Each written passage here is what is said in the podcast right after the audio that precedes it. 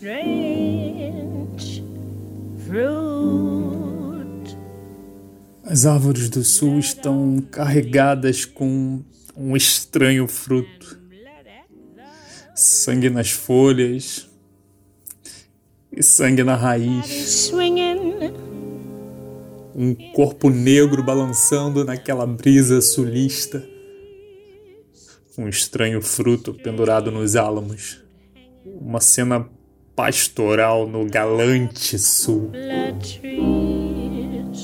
Os olhos esbugalhados e a boca torcida. Perfume de magnólia doce e fresca. Então, o repentino cheiro de carne queimada.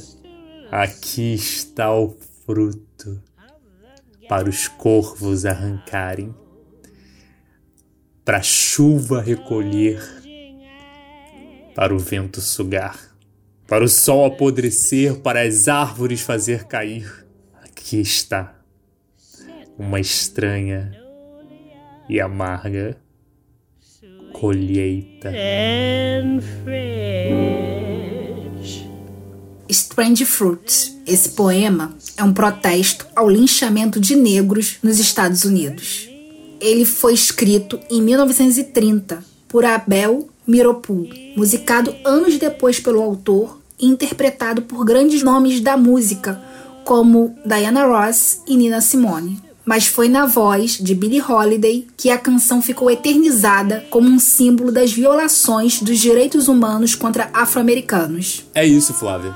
A versão gravada por Holiday em 1939 foi incluída na lista do Hall da Fama do Grammy em 1978. Em 99, a revista Time deu a Strange Fruit o título de Canção do Século. E em 2002, a Biblioteca do Congresso dos Estados Unidos colocou a canção entre as 50 que seriam adicionadas ao National Record Registry. A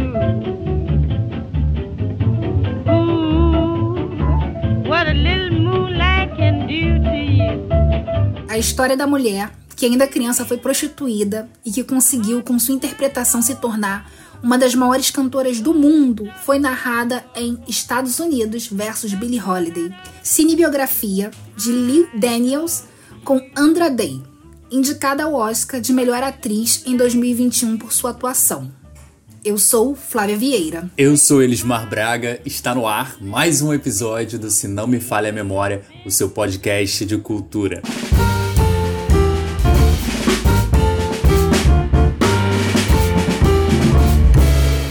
Enquanto a gente finalizava a edição desse episódio, chegaram as notícias da chacina na favela do Jacarezinho, zona norte do Rio de Janeiro. A maior chacina que se tem notícia no estado. Depois de uma operação policial que teria como objetivo coibir o aliciamento de menores para o tráfico de drogas, pelo menos 28 pessoas morreram, entre elas um policial. Embora a polícia tenha afirmado que as demais 27 mortes eram de suspeitos, até agora, três apenas foram identificadas como alvo da operação. Moradores da comunidade relatam execuções e divulgaram nas redes sociais uma série de vídeos e imagens que mostram o despreparo da polícia. Além das mortes, moradores viveram uma manhã de terror. Foram nove horas de operação, muito tiroteio, abuso de poder, destruição e sangue espalhado por toda a comunidade. De acordo com o IBGE, 38 mil pessoas vivem no Jacarezinho. A cor da maioria dessas pessoas a gente já sabe.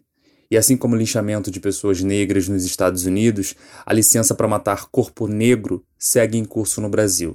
As informações que a gente vai ouvir ao longo desse episódio são sobre uma música que lutava pelo fim do massacre de negros entre o século XIX e XX, mas poderiam representar muito bem o que se vive em 2021 em muitos locais do Brasil e para muitas pessoas negras, como as do Jacarezinho.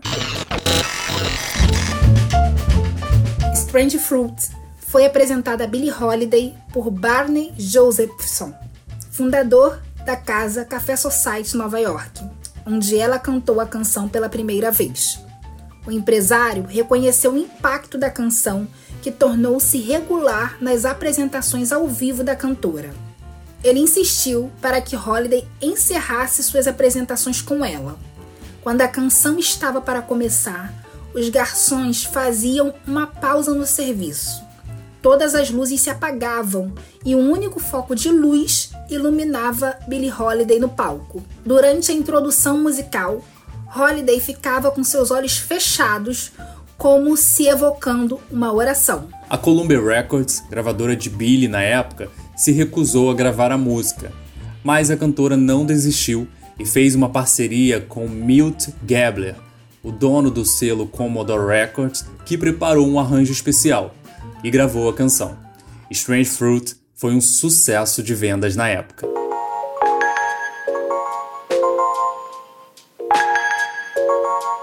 Elis, é, enquanto a gente preparava esse episódio, eu fiquei com uma dúvida. Por que Billie Holiday, quando insistiu em cantar Strange Fruit em Nova York, passou a ser considerada uma ameaça ao governo dos Estados Unidos?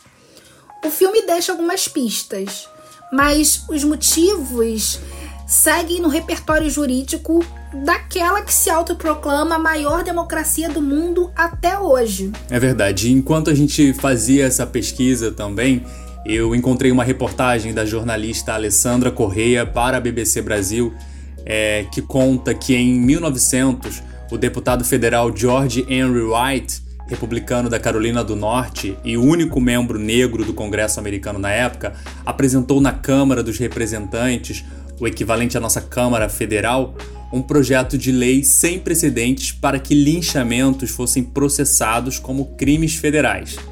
Na virada do século passado, poucas décadas depois da abolição da escravidão nos Estados Unidos e em um período de grande violência racial, linchamentos eram investigados e processados por autoridades locais e estaduais, e a grande maioria dos autores ficava impune. Apesar de aplaudida pelos demais deputados, a proposta de White não foi adiante e desde então, quase 200 outros projetos de lei anti-linchamento foram apresentados ao Congresso ao longo dos anos, mas todos acabaram engavetados ou derrubados. No ano passado, a Câmara dos Deputados aprovou uma lei que torna linchamento um crime de ódio sob a lei federal. O texto recebeu 410 votos a favor e 4 votos contra. Em 2019, o Senado já tinha aprovado por unanimidade uma proposta semelhante, de autoria dos únicos três senadores negros entre os 100 integrantes da casa. O republicano Tim Scott, da Carolina do Sul, e dos democratas Cory Booker, de New Jersey, e da hoje vice-presidente Kamala Harris, da Califórnia. Mas até hoje, os dois projetos seguem sem sanção presidencial. Os números dão a dimensão dessa desumanização das pessoas negras e são assustadores. Segundo registros da organização não governamental Iniciativa por uma Justiça Igualitária, entre 1877 e 1950, 4,4 mil pessoas foram linchadas no país. A grande maioria delas era de pessoas negras. Essa era foi batizada por historiadores como a Era dos Linchamentos não era uma forma de fazer justiça pelas próprias mãos, mas sim crimes raciais. A era dos linchamentos se estendeu até meados do século XX. Seu ápice foi entre 1890 e 1930, explicou Stewart Toney, professor de sociologia da Universidade de Washington, a BBC. Depois da Primeira Guerra, os linchamentos recomeçaram pela ação de grupos supremacistas como a Ku Klux Klan. O fenômeno foi reduzido até acabar, mas sem que, segundo a ONG age houvesse um processo de reconhecimento da brutalidade do passado e de reconciliação, como ocorreu na Alemanha em relação ao Holocausto ou na África do Sul sobre o apartheid. É, é muito louco pensar que os norte-americanos trataram isso como se fosse algo que não tivesse acontecido, né? Fazendo um paralelo com o Brasil, é meio como a gente tratou a escravidão e a ditadura militar. É, e toda essa história, né, esse parênteses que a gente fez para falar sobre a era dos linchamentos, é importante para a gente entender o porquê a música Strange Fruit foi tão importante, foi não, é tão importante, né? E a interpretação de Billie Holiday foi ainda mais importante para levar à tona toda essa questão.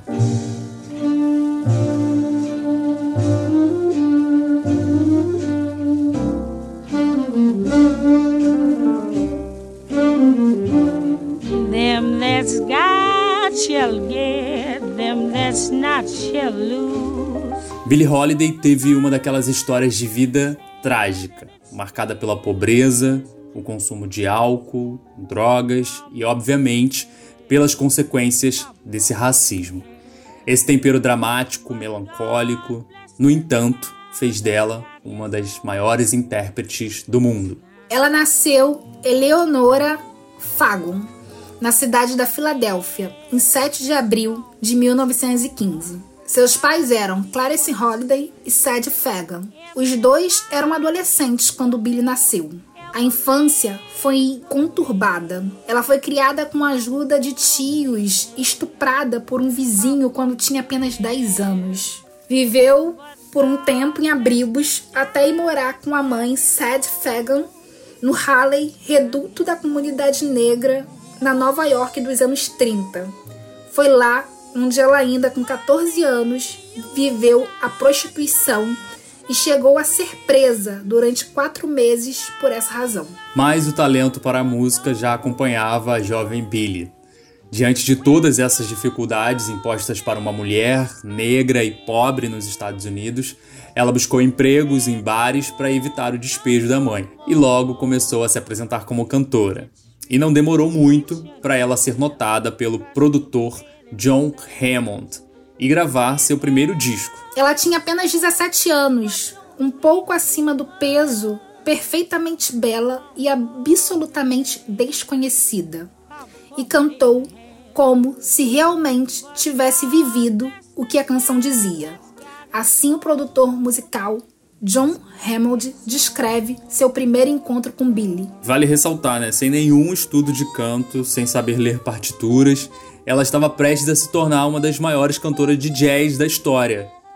Talvez as suas únicas influências e inspirações tenham sido o segredo. Afinal, a gente está falando de Bessie Smith e do trompetista Louis Armstrong. Bessie era uma das principais cantoras de blues de todos os tempos e Armstrong a personificação do jazz. Em 1933, acompanhada da banda do músico Benny Goodman, gravou Yomade's Son-in-Law e Riffins de Scott, com o apelido de Lady Day. Foi ali que começou oficialmente a carreira profissional. You don't have to have a hanker to be a broker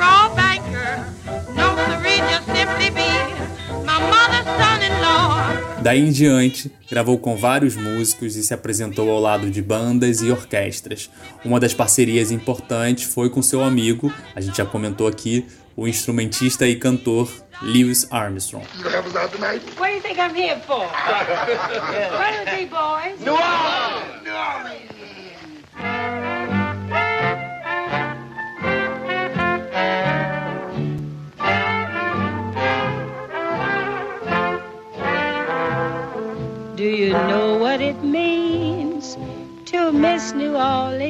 E foi em 1939, como a gente disse aqui no início desse episódio, que Billy gravou Strange Fruits, música que a posicionaria não só como uma excelente cantora, mas também pela força de sua interpretação e entrega no palco.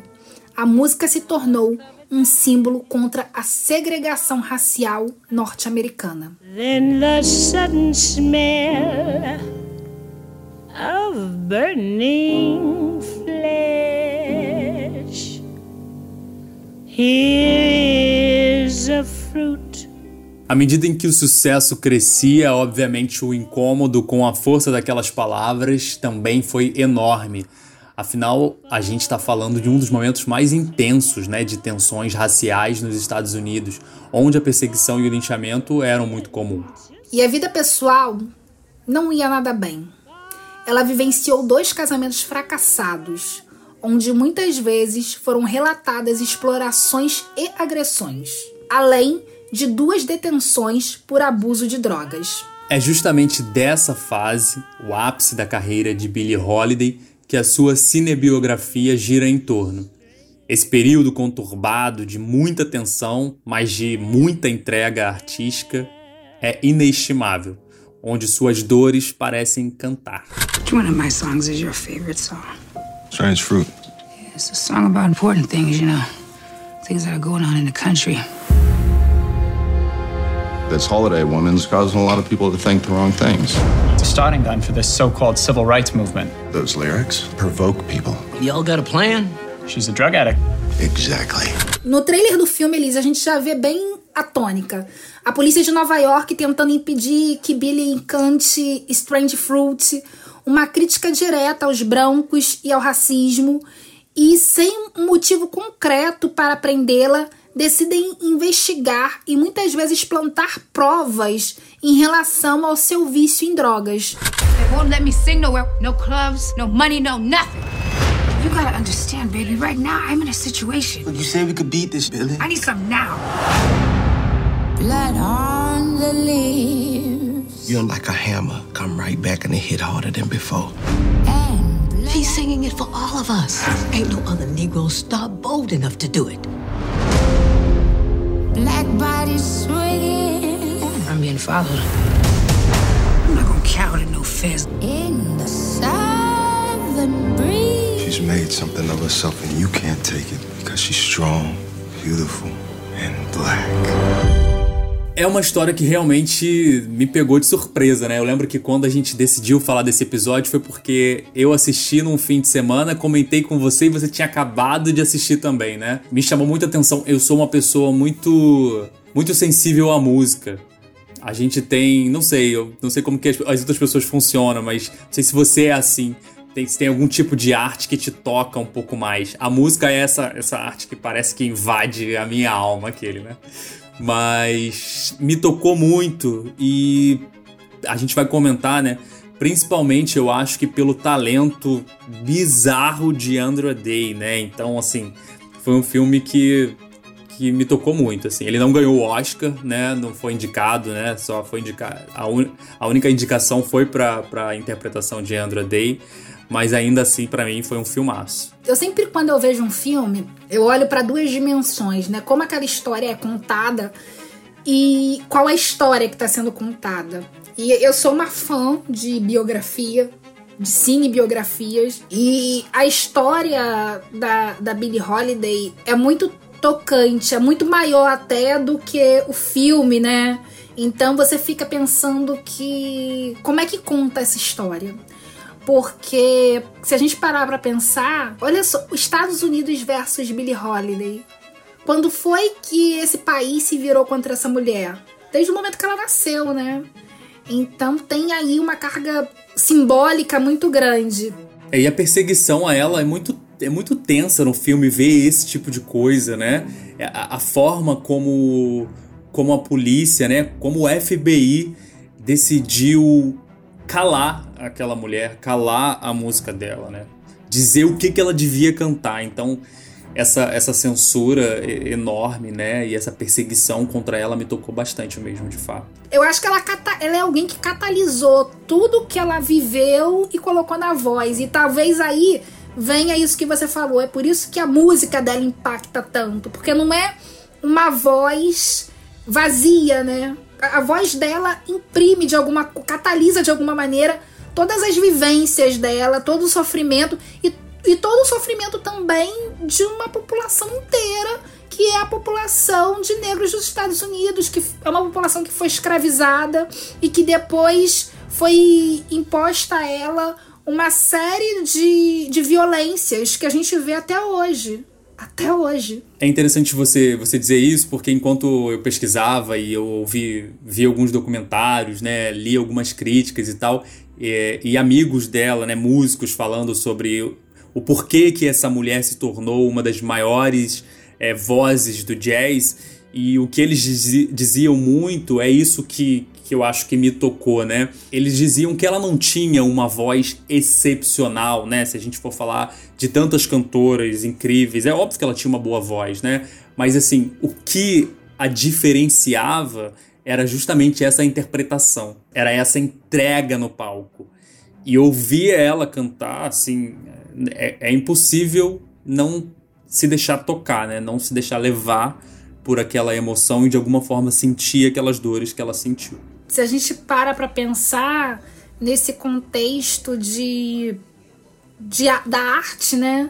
Como algo que faz a gente ir para um, um outro lugar, né? Eu, eu costumo dizer que a arte faz com que a gente tire os nossos pés do chão, né? É impossível a gente não relacionar, porque, por exemplo, nesse mesmo Oscar você teve ali Viola Davis, é, também indicada por um papel que ela interpretou brilhantemente uma cantora. E se a gente pensar na voz suprema do blues, a gente vai ver ali uma cantora que estava lutando para poder defender uma coisa que era dela, que era a voz, que era o talento.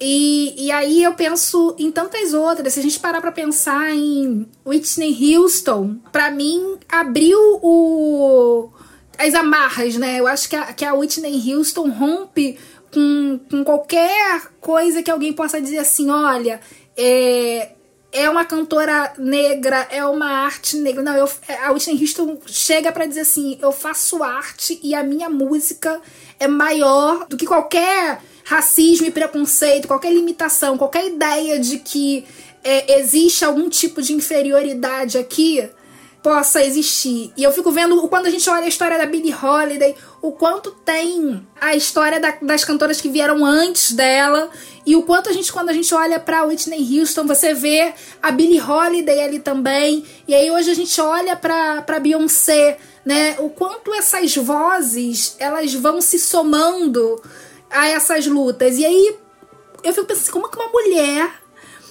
que era mulher era negra, tinha uma alma muito conturbada, muito sofrida, né? E precisava muitas vezes das drogas para conseguir sobreviver, para conseguir seguir em frente, porque para poder suportar as dores, como que ela conseguiu fazer tanto? Né? Eu, eu fico imaginando, eu fico pensando nisso, né? O quanto de de superação e de, de talento não tem ali, porque eu acho que é, é, mágico, né? Eu fico pensando, esse título desse filme me toca muito, porque é um país inteiro, uma história inteira contra um corpo frágil, contra só um ser humano. É verdade. E falando um pouquinho sobre a, a ficha técnica desse filme, né? A gente tem aí entre é, como escritora, né, a Susan Laurie Parks. E o, a história do filme também é baseada no livro Chasing the Scream, né, Perseguindo o Grito, que é um livro sobre os primeiros e últimos dias, não sei se ainda se já existiu esses últimos dias, né, mas da guerra contra as drogas, né? É um livro do John Hardy que examina a história e o impacto da criminalização das drogas, conhecida coletivamente como a guerra às drogas. O livro foi publicado nos Estados Unidos e no Reino Unido é, em janeiro de 2015 e que fala um pouquinho sobre essa perseguição, né? A, muitas vezes a população negra, porque muitas vezes é essa população que está em vulnerabilidade, né? E até que ponto essa criminalização é a criminalização às drogas em si ou a população negra, né? Eu, eu consegui ver muito isso no filme através dessa perseguição que o FBI faz à vida da, da Billie Holiday. A guerra é contra os negros.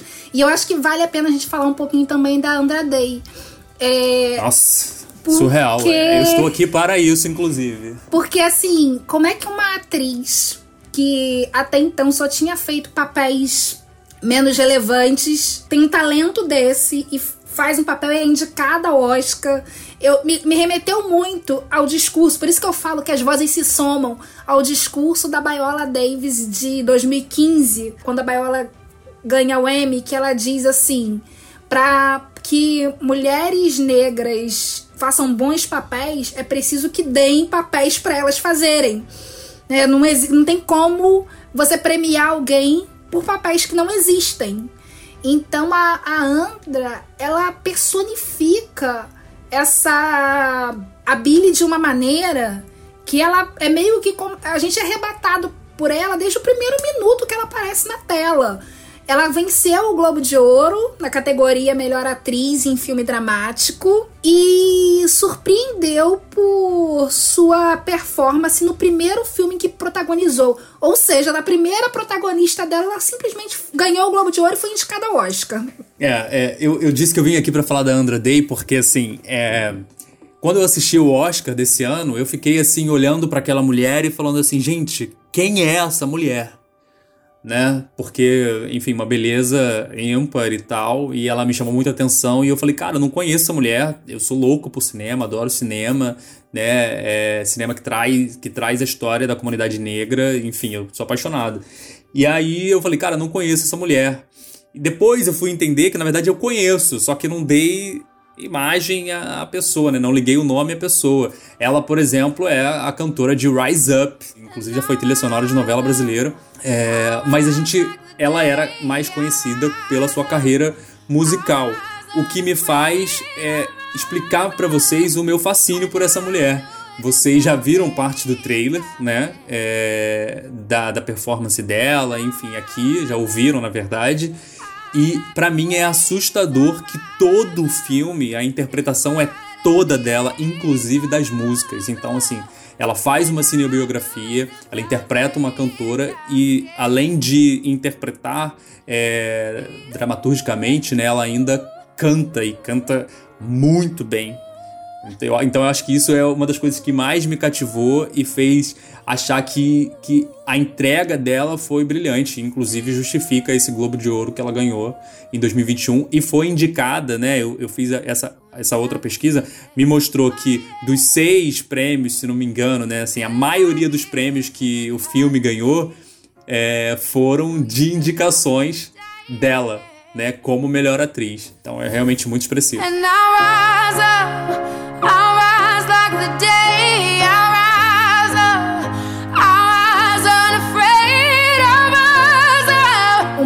Falou entrega, uma curiosidade, a Andra é cantora. Então ela foi pra esse papel que ela cantava. E aí ela é cantora e ela tem todo um cuidado com a voz, ela não fuma. No filme a gente vê que a Billy fumava o tempo todo. E aí ela contou que ela precisou estragar a voz dela para conseguir chegar na Billy, porque é, como ela tem esse cuidado com a voz, a voz, o tom de voz dela é diferente do tom da, da Billie Holiday. Então, para além de conseguir chegar no tom da Billie Holiday, ela precisava chegar também nessa voz dessa cantora que fumava, que usava drogas. Então é um mega trabalho de atriz. Tem muita técnica envolvida nisso, tem muita entrega envolvida nisso. Não é um, um a gente não tá falando de, de qualquer trabalho. E por isso que é, é isso, assim, os prêmios estão aí, as indicações estão aí. E mais do que isso, né? A interpretação tá aí, né? Quem vê o filme vai, vai ver. Vai, vai, eu acho que vai ter. Vai ver que a gente não tá exagerando nem um milímetro. Aliás, eu acho que a gente não tá dando conta para falar da grandeza dessa, dessa interpretação. E só para acrescentar e já meio que encaminhar aqui para finalização dessa parte, é dizer, né, gente, que nesse filme eh, tem um grande elenco, né, mas a gente ainda é presenteado com várias cenas, né, além da Andra Day, eu tenho que dizer, do Trevant Rhodes, né, que é um dos protagonistas de Moonlight, né, e, e é alguém que quando entra em cena enfim, chama a atenção, né, Flávia? Sim, e o papel. Não tem como. E o papel dele é interessantíssimo, né, Elis? Sim. Porque Sim. é um personagem que Jimmy faz. Fletcher que faz, que tem um arco, né? Que começa, que, que personifica mesmo toda essa questão da, da guerra às drogas, da guerra aos negros, né? Bom, e tá na hora da dica do episódio. E a dica do episódio não poderia ser outra, né? É, foi lançado no dia. Não lembro a data agora, mas foi no início de fevereiro. Foi lançado o filme que a gente está falando aqui hoje, né? Estados Unidos versus Billie Holiday é, no Brasil. Então, para você que ainda não assistiu, assista. Essa é a dica do episódio. Conheça mais sobre a história dessa música tão importante e sobre a história de Billie Holiday. O filme está disponível na plataforma Amazon Prime Video. Então, tá disponível, assistam. Quando assistirem, vai lá no nosso Instagram, já deixa recado pra gente. Vamos fazer esse debate para além desse programa, porque eu sinto muito, que eu mais gosto de fazer é isso que eu e a Eli estamos fazendo aqui. Depois que assistir o filme, bater papo, trocar ideia, ver as impressões do outros, e eu quero saber muito o que vocês acharam do filme. Vai lá no Instagram Se Não Me Falha a Memória e conta pra gente. Agora, uma, uma última coisa, Flávia. Você, como uma boa cinéfila e tal, né? Como alguém que, que trabalha com cinema, né? Que escreve e tal. Alguma crítica sobre essa história? O que, que você diria? Então, aquilo que eu falei sobre a história da Billy ser maior que o filme é muito nítido. Eu acho que o roteiro. Eu achei o roteiro um pouco confuso. Sabe? Não deu conta. É, não deu conta, exatamente isso. Mas não diminui nada a magnitude do que tem ali. E, e, e, é isso também, né? Você tem bons atores, você. E eu não sei nem se é o roteiro exatamente, ou se é uma questão de direção, eu não, não consegui definir isso. Eu sei que em alguns momentos eu acho que a história ela, ela se perde, porque também é, é uma história de muita dor e de muita violência. Então, em casos de histórias de muita dor e de muita violência, é muito complicado. Como é que você mostra isso, né? E como dá conta também de falar da história de uma cantora, né, assim, em duas horas, né? Realmente é, é uma tarefa muito difícil, né? Sim. Difícil você conseguir alcançar tudo isso. Mas eu achei também, como você, que em alguns momentos fica um pouco confuso, né? Enfim, não vou dar muito spoiler pra galera. Mas eu, repito, fiquei hipnotizado muitas vezes com a atuação da Andra Day e acabei não prestando tanta atenção nisso. Não, e eu acho que o, o que o filme traz de aprendizado pra gente não tem preço, gente. Não tem preço. Me sinto muito ignorante quando eu sento pra ver um filme e eu fico assim, gente, como é que eu não sabia dessa história? Porque, ok, o, o, nome Billie Holiday não é novo pra mim. Mas eu não sabia Sim. nada sobre a vida dela dimensão nenhuma. Não né? tinha assim, dimensão disso. Então eu, eu, eu me sinto uma, de uma, uma pessoa, um ser humano de uma pobreza cultural. Porque sim, é isso, sim. acesso à informação. E essa música, tem. gente. Pois Nossa, é. Esse poema nessa obra. Pois que, é. Enfim, me arrepia do cabelo até o pé. E é por isso que a gente faz o quê? Que a gente registra. É isso, registramos porque a memória falha. A gente quer agradecer muito a vocês todos que ficaram com a gente até o final desse episódio. Um episódio belíssimo, né, sobre a história dessa irmã, dessa mulher que, que fez tanto pela comunidade negra no mundo. É, você sabe que a audiência de vocês é muito importante e o melhor apoio de vocês justamente é essa audiência para que a gente possa continuar com esse conteúdo. Por isso, se você gostou, compartilhe esse episódio com seus amigos, com três pelo menos, vai. É isso. Você também pode apoiar aderindo à nossa campanha no Apoia-se. O seu suporte financeiro é muito valioso para que a gente possa dar continuidade a esse projeto. Tem todas as informações lá no apoia.c barra se não me falha a memória. A gente lembra também que agora tem conteúdo exclusivo no nosso canal no YouTube. Assinam lá, procurem. Assinam não, né? Lá é ativar as notificações, se inscrever no nosso canal para você assistir ao Oba Oba, meu povo, uma série de encontro com pessoas negras ao redor do mundo. Não esqueça de comentar e opinar, porque isso também é muito importante para nortear o nosso trabalho. É, gente, o apoio de vocês realmente é fundamental para a gente poder dar essa continuidade. Tem dois episódios já disponíveis no nosso canal do YouTube. A gente precisa que eles sejam assistidos para que a gente tenha um engajamento no canal. A gente precisa de vocês, é para vocês que a gente faz esse conteúdo. Você já sabe, a edição de som é do Lucas Pinheiro. Eu sou Elismar Braga, o Se Não Me Falha a Memória, podcast independente de cultura. Tem pesquisa, produção e roteiro feitos por mim e por ela. Eu mesma, Flávia Vieira. Aproveita para seguir a gente nas redes sociais para receber mais informações sobre os episódios. Só buscar por Se Não Me Falha a Memória. Um beijo grande e até a próxima. Não se esqueça, quinzenalmente às segundas-feiras a gente está de volta. Por hoje a gente encerra com a brilhante voz de Billie Holiday. For the sun to the tree to drop.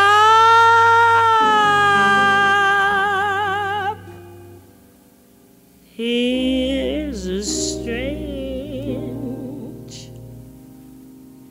and bitter cry.